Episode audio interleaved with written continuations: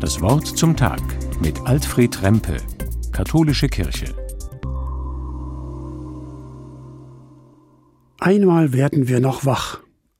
Aber das Heißer gefriert einem irgendwie auf den Lippen oder ist es schon im Hals stecken geblieben? Die Zeiten sind einfach zu schwierig, scheint es, um unbeschwert Advent und Weihnachten zu feiern, mit Plätzchenbacken und Glühweinduft und Tannenspitzen.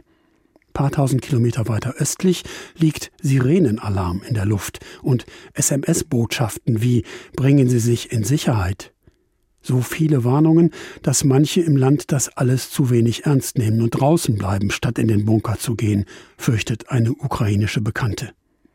Putins Krieg hat Dunkelheit und Kälte über das ganze Land gebracht, um die Menschen zu quälen und seine Großmachtträume in einem zerstörten Land auszuleben.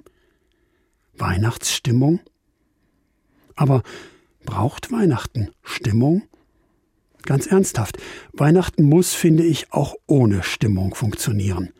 Damals, vor 2000 Jahren in Bethlehem, dürfte die ja auch eher schwach ausgeprägt gewesen sein.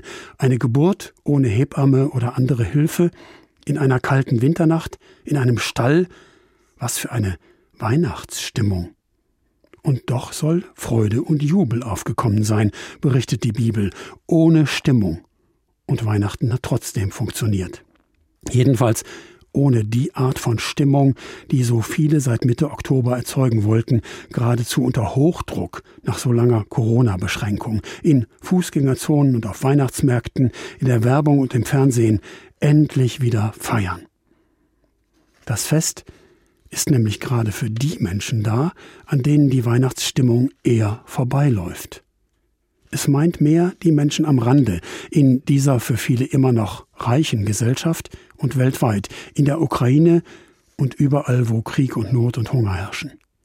Für die und für alle Menschen ohne Weihnachtsstimmung überhaupt, für die ist die Nachricht bestimmt, die damals die Hirten hörten. Heute ist euch der Retter geboren.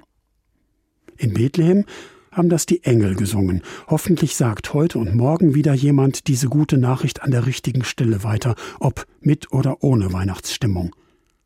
Einmal werden wir hoffentlich noch wach, und dann ist auch für Sie und euch das Fest da, an dem die Hoffnung geboren ist, die gerade heute weiterleben muss, findet Alfred Rempe Trier von der Katholischen Kirche.